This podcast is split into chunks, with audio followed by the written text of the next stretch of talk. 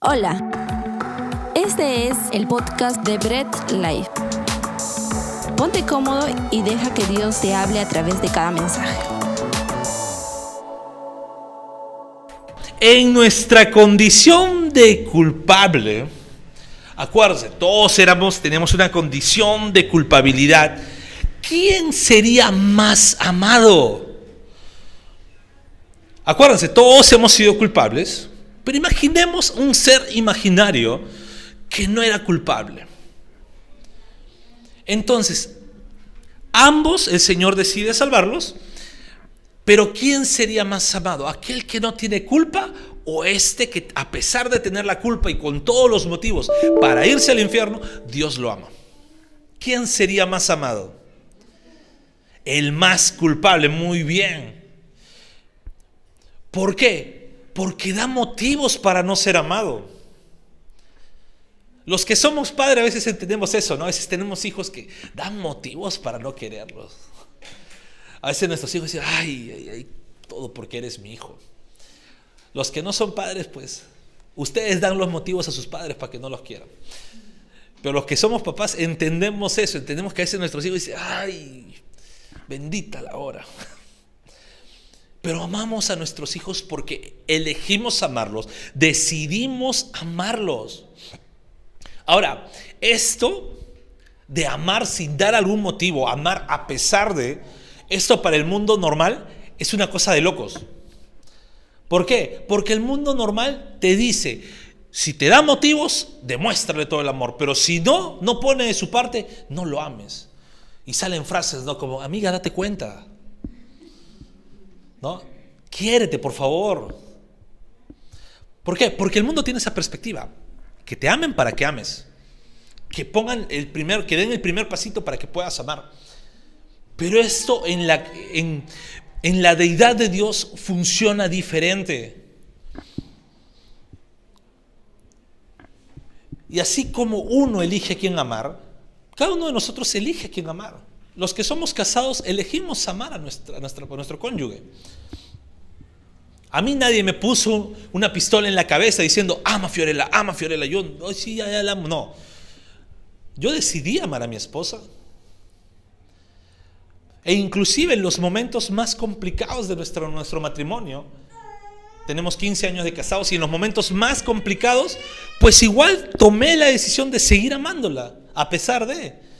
Y el trabajo más difícil lo tuvo ella también. Ella me tiene que amar a pesar de, uff, y en verdad qué trabajo para ella, pobrecita. Oren por ella, por favor. Pero uno elige a quién amar. Los que somos casados, pues a veces ¿no? cuando tenemos esas pequeñas diferencias, pues decimos, ay, qué cargosa.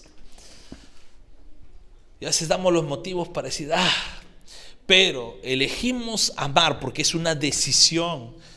Y así como elegimos amar a nuestro cónyuge, elegimos amar a nuestros hijos, a nuestros hermanos. Si entre hermanos no hay amor, es porque uno de los dos o ambos no eligieron amar, no decidieron amar. Es más, uno decide amar hasta sus amigos. ¿Quiénes aman a sus amigos? Uno ama a sus amigos, defiende a sus amigos, ¿no? Es como, como diría el dicho, ¿no? Es eh, la familia que uno elige. ¿Por qué? Porque elige amar. Y en la soberana gracia de Dios, a pesar de ser culpables y estar sumergidos en la depravación total que nos impide elegir a Dios por encima de todo, Dios es quien elige amarnos. Y sabes, elige amarnos sin condiciones. Dios no dice te voy a amar porque vas a hacer esto o porque me demostraste esto. Y a veces tenemos ese sesgo eh, religioso que dice, no, Dios vio algo en ti, por eso te ama tanto. Mentiras. Dios no vio nada en ti, Dios eligió amarte, simplemente. Porque en la tabla de pecadores estás igual que todos. Dios elige amarnos. Y es por ello que en la gracia de Dios somos amados. Y vamos a hablar sobre esto, sobre ser amados por Dios. Y para ello quisiera que podamos leer Segunda de Tesalonicenses, capítulo 2, versículo 13. Así que rápidamente prende tu Biblia, abre tu Biblia, busca en tu Biblia y si no, tienes flojeras en los músculos de los dedos porque has tecleado mucho el celular toda la semana, en la pantalla va a aparecer. Segunda de Tesalonicenses, capítulo 2, versículo 13. Y vamos a leer la palabra de Dios. Y nos dice la palabra de Dios, pueden verlo en la pantalla. Nosotros, en cambio, siempre debemos dar gracias a Dios por ustedes, hermanos amados por el Señor, porque desde el principio Dios los escogió para ser salvos mediante la obra santificadora del Espíritu y la fe que tienen en la verdad. Vamos a orar.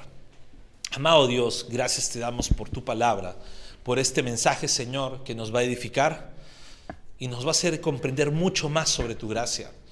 Ayúdanos, Señor, a hacerlo parte de nuestras vidas y poderlo aplicar durante toda la semana y también vivir edificados por lo que tú nos vas a predicar hoy. Te damos la gloria en el nombre de Jesús. Amén. A mí me gusta dejarles siempre tarea, espero que la cumplan, no les reviso, pero tienen tarea leer todo el capítulo 2. ¿Por qué? Porque en todo el capítulo 2 de este libro de 2 de Tesalonicenses vamos a ver eh, el castigo que recibe el impío. Y aquí Pablo está hablando, los impíos merecen esto, está, pasa esto, van a ser castigados y está hablando del castigo. Y Pablo ahí saca a todo su, su conocimiento sobre Dios y empieza a decir, Dios es un Dios justo que castiga. El maligno o el malo no se queda sin castigo, el pecador no se va a quedar sin castigo. Sin embargo, en el, versículo 13 da ese giro total. Dice, nosotros debemos estar siempre agradecidos con Dios. ¿Por qué?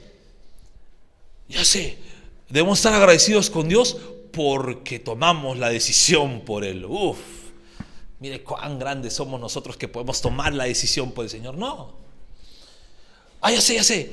Somos, debemos ser agradecidos por Dios porque tomamos en nuestro libre albedrío, tomamos la decisión por Él y dejar lo malo. No. ¿Qué dice? Debemos dar gracias a Dios porque Él, desde el principio, nos escogió. Dios desde un principio te escogió. Yo me imagino de esta forma, Dios eligiéndote diciendo, hice a mi hijo, a mi hija, va a ser mío completamente. Porque vio algo en ti, no. Porque quiso no cumplir planes perfectos porque tú le fuiste útil o le ibas a ser útil en el ministerio. No. Es más, buen título para una serie debería ser Los inútiles del Señor. Porque muchas veces Dios trabaja con gente inútil.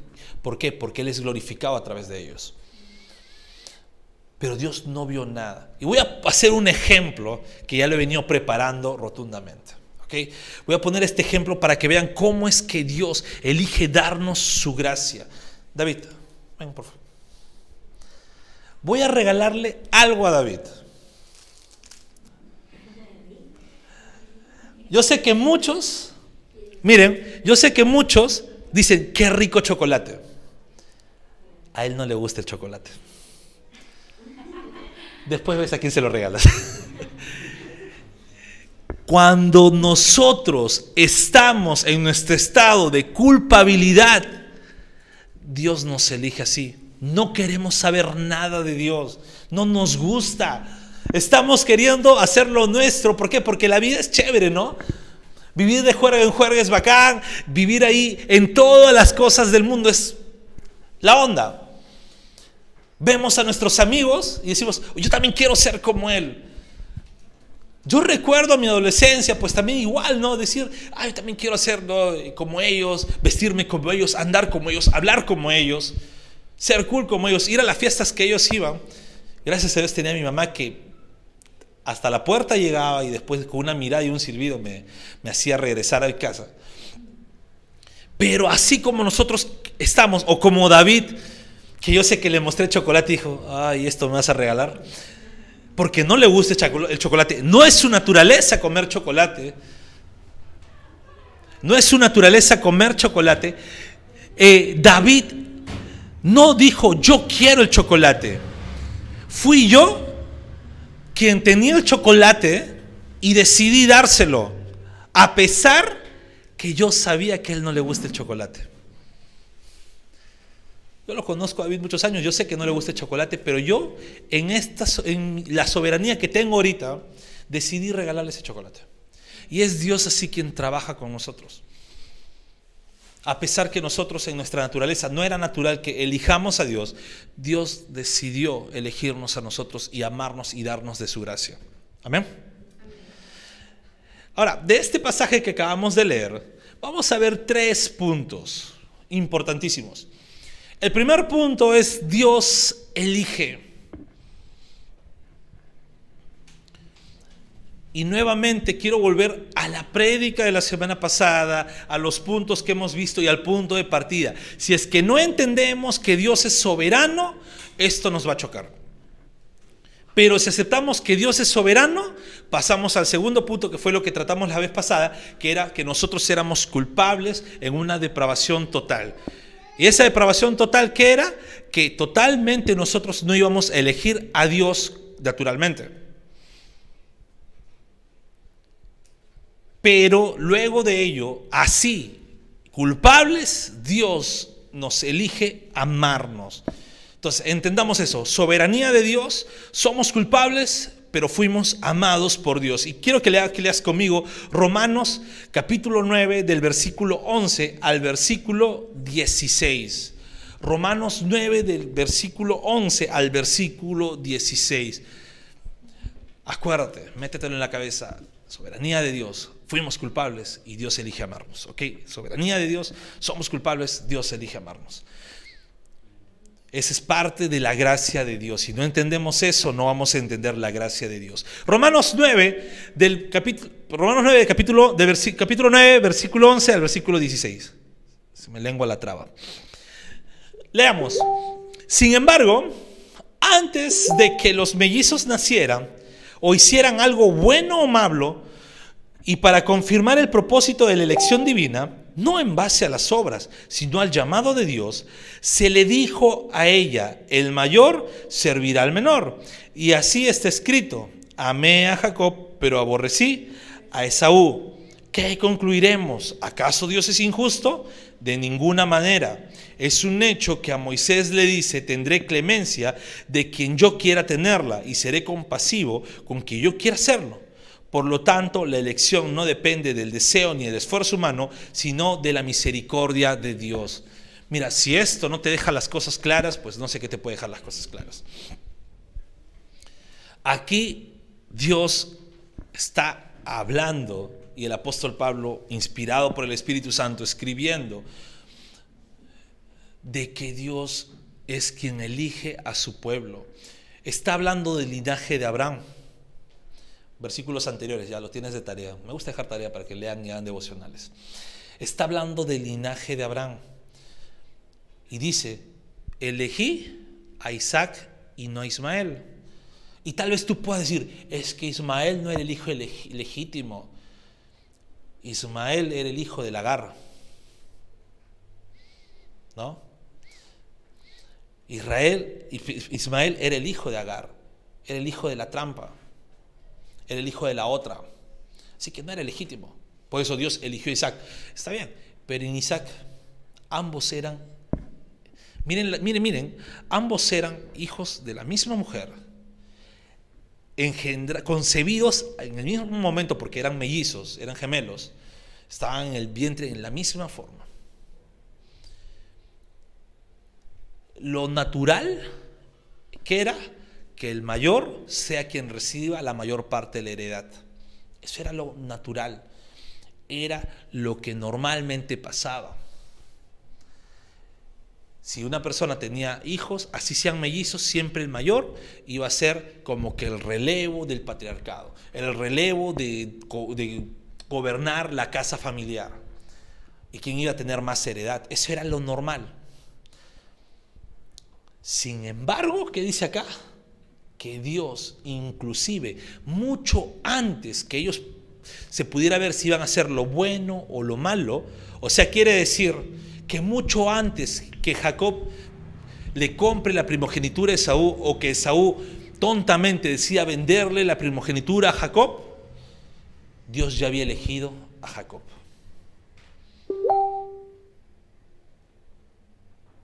En la soberanía de Dios es quien Dios elige a quien quiere elegir. E inclusive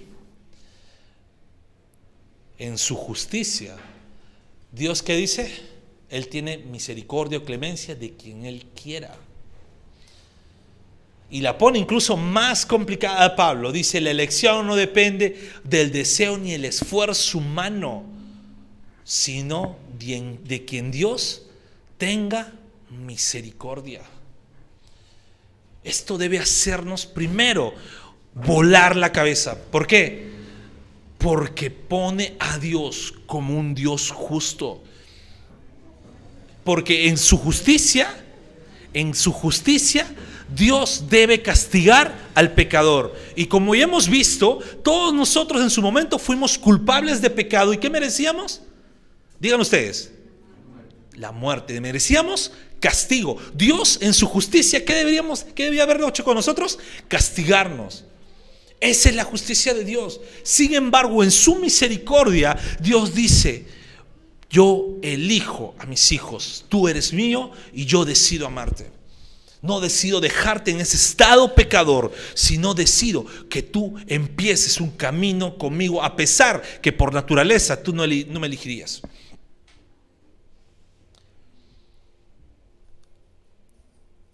Y es por ello que nosotros debemos entender algo. No se trata de un linaje, no se trata de un pueblo, porque incluso aquí ni siquiera solamente está mencionando al pueblo de Israel, porque incluso dentro del pueblo de Israel hay personas que rechazaron a Dios. No se trata de que nazcas con un linaje escogido, porque el que escoge es Dios.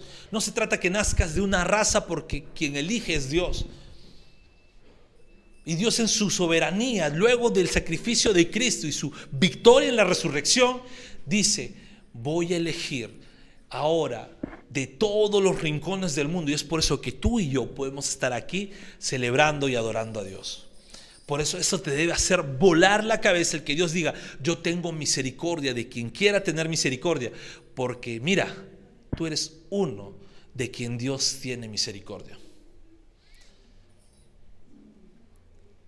Tú estás aquí porque Dios tuvo misericordia de ti. En condiciones, estabas en condición igual que cualquier pecador del mundo.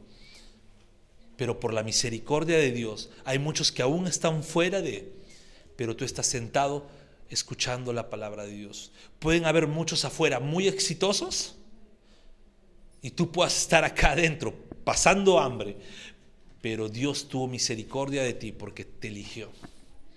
Pueden haber personas afuera muy profesionales, con el mayor éxito del mundo, con mucho dinero.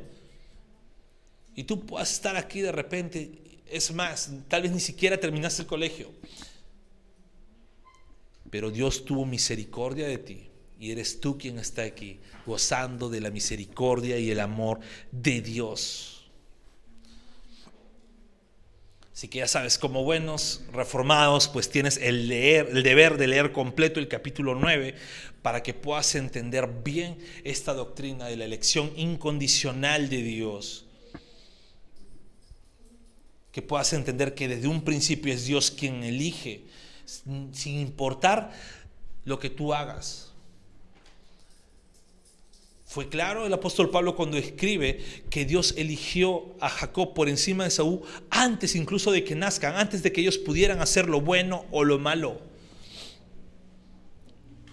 Pero hay un problema cuando vemos esto de que Dios elige porque sale a flote nuestra humanidad. Sale a flote nuestra humanidad y queremos pensar como Dios piensa. Porque queremos pensar diciendo, ay, como padres un padre no elige, no hace distinción entre hijos. Sale a flote nuestra humanidad. Sale, ah, pero qué malo, porque Dios elige. ¿Por qué? Porque pensamos limitadamente solamente como seres humanos. Y tantos años de humanismo nos han hecho creer que el ser humano es el centro del universo cuando no. E inclusive dentro de la iglesia cristiana, nos predican y ponen al ser humano como el centro de la evangelización. Y no ponen que es Dios glorificándose incluso en la evangelización. Cuando predicamos afuera, dice, no, Dios vino a rescatarte, sí, pero su primer propósito era glorificarse él mismo. Entra por la puerta angosta rápidamente tienes que entrar. Y estamos con temor pensando que eh, Dios va a ganar la victoria de a poquitos o va a ganar eh, la victoria con pocos, ¿no? Incluso dice, no, hay muy pocas personas en el cielo y muchas más en el infierno. Y tenemos esa mente tan derrotista del Evangelio. ¿Por qué? Porque centramos el Evangelio y el reino de Dios en el ser humano y no centramos el reino de Dios en su soberanía, en su gran poder. Entonces yo quiero que rompamos un poco nuestro humanismo y entendamos las verdades de Dios. Es más, nos gocemos en las verdades de Dios. Cuando entendamos el Señor y el Espíritu Santo abra nuestro entendimiento, pues podamos gozarnos en ello. Amén. Amén. Ahora sí. Dentro de la iglesia cristiana a veces se va en contra de este dogma. Hay tantos años de, de, discusión, y no quiero entrar en discusión ni debate, ni siquiera hablar de, de, este, de este pleito. Pero debemos quiero que entendamos algo. Cuando hablamos de Dios, no podemos separarlos en las características que nosotros queremos. Si yo hablo del amor de Dios, no puedo dejar de hablar de su justicia, ni de su ira, porque son bíblicos. Y yo tengo que entender algo. Cuando Dios elige amarte, está mostrando su misericordia y amor. Y si Dios elige no amar a alguien, está mostrando su justicia. Y eso tenemos que entender nosotros eso tenemos que entender que Dios es completo. Es más, sería injusto, completamente injusto, que Dios no castigue el pecado. Y estaría incluso contradiciéndose él mismo en su verdad. Es por ello que debemos entender esto. Somos amados por Dios y es por ello que Dios eligió amarnos a pesar de cómo somos y cómo seremos. Así que alégrate porque Dios eligió amarte a pesar de cómo eras y a pesar de cómo vas a ser. Pero por eso debemos perseverar. Ese es otro tema. Segundo punto, Dios transforma. El amor de Dios en su elección hace que nuestras vidas sean transformadas. Ojo, porque aquí empieza, empieza bastante de varias personas que dice, no, no puede haber seguridad o Dios no puede elegir de esa forma. ¿Por qué? Porque hay muchas personas, mira, cómo dicen que, ¿cómo se llama? Que, que, tienen seguridad en Dios, cómo dicen ser cristianos y mira cómo están y son transformados. ¿Será porque de verdad nunca fueron transformados o fueron cristianos de verdad? Porque hay muchas personas que pueden estar dentro de la iglesia, hay muchas personas que pueden incluso gozar de, todas las participaciones dentro de la iglesia, pero nunca haber sido transformados de verdad por el Señor. El amor de Dios en su elección hace que tu vida sea transformada siempre. Desde el momento que el Señor llega a tu vida hasta el momento en que el Señor dice, te vienes conmigo vas a ser transformado por Dios. Hechos capítulo 13, versículo 48. Hechos 13, 48. Dice la palabra de Dios, al oír esto, los gentiles se alegraron y celebraron la palabra del Señor y creyeron todos los que estaban destinados a la vida eterna. Aquí había sido expuesto el Evangelio, había sido expuesta la palabra del Señor. ¿A quiénes? A gentiles. ahí empieza la evangelización a los gentiles, a los que no eran parte del pueblo judío. ¿Y qué dice? Que estos se alegraron y celebraron la palabra del Señor y creyeron.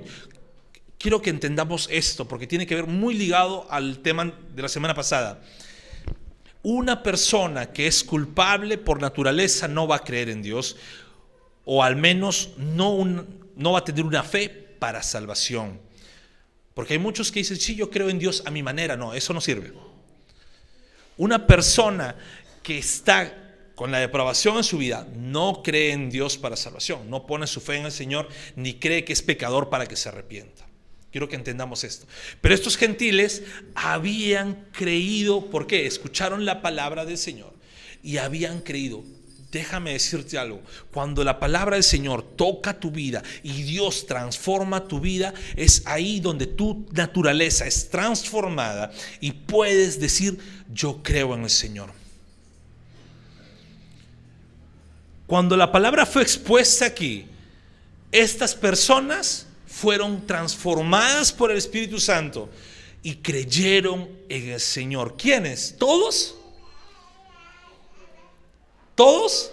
Ponlo de nuevo en la pantalla, Rodrigo, por favor. ¿Todos o quienes creyeron? Los que estaban destinados a la vida eterna. Podríamos decirlo a quien Dios amó y eligió. Todos aquellos estaban alegres, celebrando la palabra y pudieron creer porque fueron transformados. Nadie va a mostrar fe en su vida si es que Dios no se la pone. En Efesios 2.8 no lo vamos a leer, pero lo puedes apuntar para que luego lo leas. Vemos que la fe misma es un don de Dios, es un regalo que Dios hace en tu vida. Mira, la fe misma. A veces nosotros rogamos, ten fe, ten fe. Y debemos entender que incluso la fe, el poner nuestra confianza entera en el Señor, es un don que Dios da a nosotros. El que podamos creer en el Señor es algo que el Señor hace en nosotros y pone esa fe en nuestros corazones, pone esa fe en nuestras vidas, esa confianza en Él. Dios transforma nuestras vidas. Cuando nos elige y elige amarnos, Dios no te deja como estás. Este dicho muy bonito que se repite en muchas iglesias, ven tal y como eres, es cierto, pero se completa poniendo, ven tal como eres porque Dios no te va a dejar como estás. Cada vez que tú vengas a la iglesia, sí, llega como eres, con todos tus defectos, tus errores, pero confiando que Dios no te va a dejar como estás. Dios va a ir transformando tu vida, sea la edad que tengas sea que estés en la última fase de tu vida, o sea que estés empezando tu vida, o sea que estés a la mediana fase de tu vida, Dios no te va a dejar como estás, va a ir transformándote diariamente, en todo momento, va a ir transformando tu vida, no te va a dejar igual. Sería malo que Dios diga, voy a llegar, pero te voy a dejar como estás. No, Dios te dice, te recibo como eres, elijo amarte como eres, pero te voy a transformar. Te amo incondicionalmente, pero no te voy a dejar en ese estado pecaminoso, sino voy a transformar tu vida. Y aquí quiero dejar que somos amados por Dios.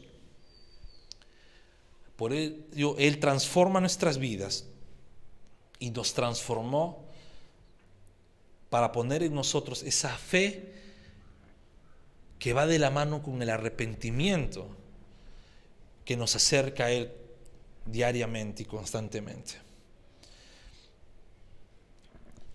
Ahora, entendiendo esto, entendiendo que Dios elige amarnos y entendiendo que Dios al elegir amarnos nos transforma, parte de eso, parte de ese camino es que Dios pone en nuestra vida un corazón agradecido. El que seas amado sin merecerlo. El que Dios te haya escogido a pesar de, debe ser motivo más que suficiente para que vivas una vida agradecida con Dios. El que tú entiendas, Dios me amó a pesar de que soy miserable. ¿Cuántos miserables hay en esta noche? Ah, qué perfectos. Otra vez, ¿cuántos miserables hay? Ya, qué bueno. Qué bueno que sean miserables y seamos miserables. Pero cuando nosotros entendemos esto, pues nos debe hacer vivir agradecidos con Dios. Cuando entendemos, wow Señor, de verdad yo merecí este castigo y aún así decidiste amarme. Yo no sé ustedes, pero a veces converso con un muy buen amigo mío y a veces no siempre nos molestamos así, siervo inútil, pecador y todas esas cosas. Y a veces llegamos a las conclusiones, wow, ¿dónde estaríamos si es que Dios no hubiera llegado a nuestras vidas?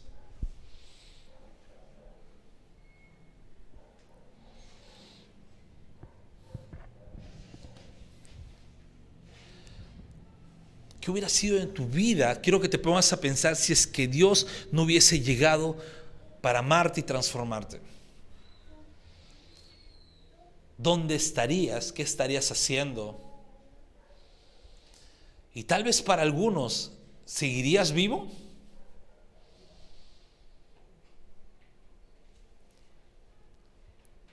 Entender esto es que pongamos nos sintamos dichosos y que pongamos todo nuestro arrepentimiento y nuestro corazón agradecido a Dios. En Salmo 65, 4, dice el salmista, dichoso aquel a quien tú escoges, al que atraes a ti para que viva en tus atrios, saciémonos de los bienes de tu casa, de los dones de tu santo templo. Dichoso a quien Dios escoge, al quien Dios atrae. Cuando Dios te escoge, no te deja tirado, no te deja abandonado, sino te atrae, te regala su gracia y te va trayendo, te va transformando, va amándote siempre Dichoso eres, siéntete dichoso que Dios te transforma a pesar de tu culpabilidad. Él te escoge, transforma y ya no rechazas a Dios. Es más, Dios mismo te atrae a Él. Dios te cambia de naturaleza y empieza a traerte a Él. No hay razón para que no seas agradecido con Dios. No hay motivo para que no te sientas agradecido con Dios. No hay circunstancia de tu vida que pueda decir, no voy a agradecerle a Dios esto. Porque te puede pasar lo peor. Te puede pasar la circunstancia más terrible de tu vida, puedes caer en la bancarrota, puedes sufrir la peor enfermedad del mundo, puedes ser abandonado, destruido, golpeado, martirizado, puedes caer en el peor estado de salud. Sin embargo, tu vida debe estar agradecida con Dios, porque a pesar de todo ello, Dios eligió amarte y librarte del castigo eterno. Ese es el mayor consuelo que debemos tener. Somos amados por Dios. Es por ello que debes estar agradecido con Él y debemos estar agradecidos con Dios. Dios nos libró del castigo eterno. Y mira, con esto para terminar ya, hace unos días pues volví a escuchar una parte de una enseñanza de un gran, de un gran expositor, un gran teólogo, que ya está en la presencia de Dios, Arcis Sproul, y él mencionaba algo que puede destrozar y puede hacernos conmover porque Él dice, si es que yo me equivoqué, voy a tratar de parafrasear lo que Él dijo, si es que yo me equivoqué y estuve aquí y el día que el Señor me llame a la presencia y muera y me presente ante Él y yo le diga, mira Dios, hice esto, enseñé aquello, logré esto, y Dios me diga, no te conocí, aléjate de mí, hacedor de maldad. Solamente hay dos posibilidades de las cuales yo elegiría una, dijo están los que le van a rugir los dientes a Dios diciendo, ¿qué te crees? ¿Quién eres tú? Y seguir entercados en su necedad, en su odio contra Dios. Pero también van a estar los llorones. Y este gran hombre de Dios menciona, yo sería un llorón.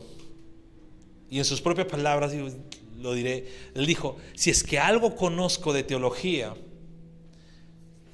voy a entender que no hay nada de lo que yo pueda hacer o de lo que yo hubiera podido hacer en el mundo para ir contra la soberana voluntad de Dios.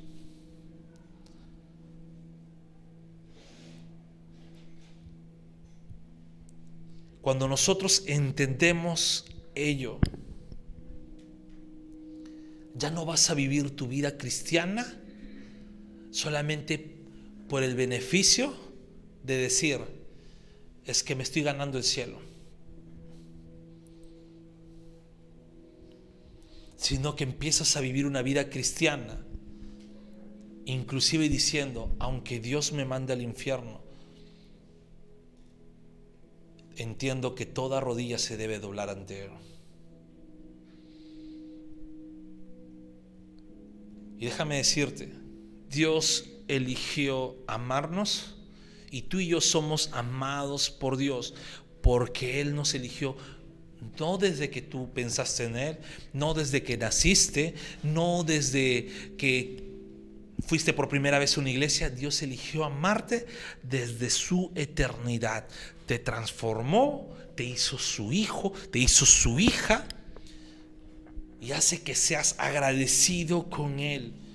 Hace que disfrutes de su gracia eterna y no porque hayas manifestado algo de bondad o porque Dios en su eternidad pudo ver en el futuro que en algún momento ibas a ser bueno. No, Dios eligió amarte y empezó a trabajar contigo desde el momento que llega a tu vida. Alégrate por ello, gózate con ello. Es simplemente pura gracia de Dios por el que tú estás aquí en este lugar, gozando de su palabra, gozando de la adoración congregacional, gozando de lo que ya empieza a ser la vida eterna para ti y para todos tus hermanos. Gózate en el Señor. Mira, la gracia de Dios y su elección, a pesar de la culpabilidad y de nuestra culpabilidad, se manifiesta a través del sacrificio de, Cristo. Mira, no vas a poder entender la gracia de Dios ni su amor si Cristo no está en la balanza. Y yo quiero que pongas tú como una, como una tarea para cada predicador que empieces a escuchar. Porque yo no estoy en tu casa, yo no sé a quiénes escuchas, a quiénes no escuchas. Yo no sé con quiénes hablas o qué referentes puedas tener. Pues yo quiero que cada cosa que tú escuches, sea predicador, sea canción, pongas una balanza y empieces a quitar cada cosa que él dice. Si tú a los que predican prosperidad le quitas la prosperidad, le quitaste todo su evangelio. Porque puedes quitarle a Cristo, pero si le quitas la prosperidad, le quitaste todo. Si tú a los que solamente predican milagros le quitas a Cristo, pero siguen los milagros ahí, ellos siguen con evangelio. Pero si le quitas los milagros, se quedaron sin nada. Pero si tú a un predicador, te das cuenta que le puedes quitar los milagros, le puedes quitar la prosperidad, le puedes quitar todo, pero si le quitas a Cristo, le quitaste todo, te das cuenta de quién está de verdad viviendo un cristianismo bíblico. Porque Cristo es el centro de todo. el centro del amor. Es más, el amor de Dios y esa elección fue manifestada en Cristo en la cruz que murió para rescatarnos. Y si quitamos a Cristo de la ecuación, a Cristo de la balanza, quitamos todo. Es más, podemos decir, quítanos todo menos a Cristo. Los mártires de la iglesia morían. ¿Por qué? Porque les ofrecían de todo, pero les querían quitar a Cristo del centro. Nuestros hermanos hoy mismo están muriendo en el Medio Oriente o en zonas prohibidas del Evangelio. ¿Por qué? Porque le quieren quitar lo único que para ellos es importante. Lo único que para ellos no le puedes quitar, puedes quitarles hasta la vida, pero no le puedes quitar a Cristo de la ecuación. La gracia de Dios, su elección incondicional y que, seamos, seamos amados se manifiesta en Cristo. ¿Por qué? Porque Cristo pagó nuestras culpas en la cruz. Es Cristo quien murió. Nosotros, no es que ahora el Señor ve en nosotros personas buenitas, no. El Señor ve el sacrificio de Cristo en nuestras vidas. Esa sangre que fue derramada la ve en cada uno de nosotros. Y ya no ve a esos hombres pecadores, sino ve, tú eras pecador, pero has sido redimido por mi Hijo Jesucristo. Ahora eres mío por la eternidad.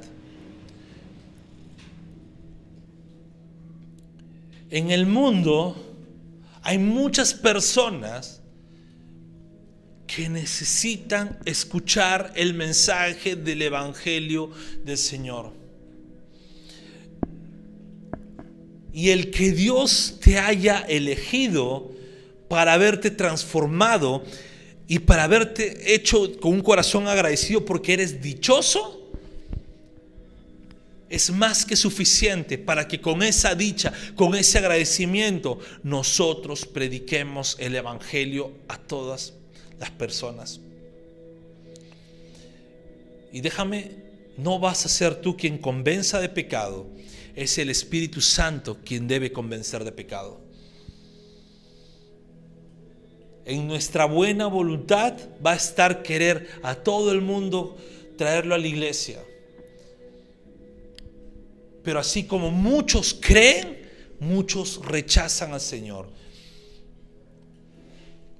Pero esto no nos debe dejar de hacer predicar el Evangelio a tus amigos, a tu familia a tus hijos, a tus padres.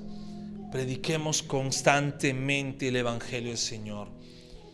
En su soberana gracia, en su soberanía y en su soberana voluntad, Dios nos encuentra culpables de pecado, porque Él decretó que quien peca muere, y nosotros nacimos en pecado, pero en su soberana gracia Dios elige Y es por ello que somos amados.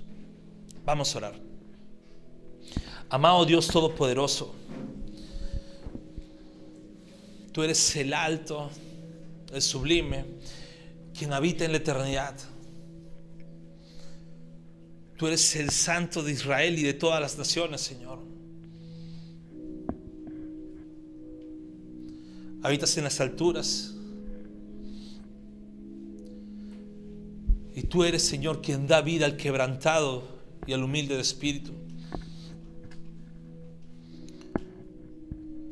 Dios, ¿cómo podemos expresarte agradecimiento si nos amaste? A pesar que éramos miserables, Señor. A pesar que en nuestro corrompido corazón pues te rechazábamos. A pesar que nuestro comportamiento, Dios, pues tal vez hemos hecho cosas que no debimos hacer. Pero aún así tú nos amas. Nos elegiste desde tu eternidad. Nos amaste y nos empiezas a transformar. Y así mismo Dios pues nos dejas con un corazón agradecido. Señor, ayúdanos a entender cada vez más de tu gracia y entender que tu gracia no es efectuada por lo que nosotros pudimos hacer, sino por lo que Cristo hizo en la cruz. A ti te alabamos, a ti te adoramos, Señor. Y ayúdanos a seguir expandiendo tu evangelio a toda criatura. Que toda lengua y nación confiese que tú eres el Señor. Y que podamos conquistar cada esfera de la sociedad. Y que no nos ocultemos como una iglesia cobarde, sino salgamos afuera como una iglesia valiente que va en conquista y que aún las puertas del infierno caen porque tu iglesia está en constante ataque. Te damos a ti la gloria y la honra. Nos ponemos de pie para seguir adorando a nuestro Dios. Gracias por escuchar el mensaje de hoy y no olvides compartirlo. Síguenos en nuestras redes sociales, Instagram, arroba Bread Life Family, Facebook Bread Life.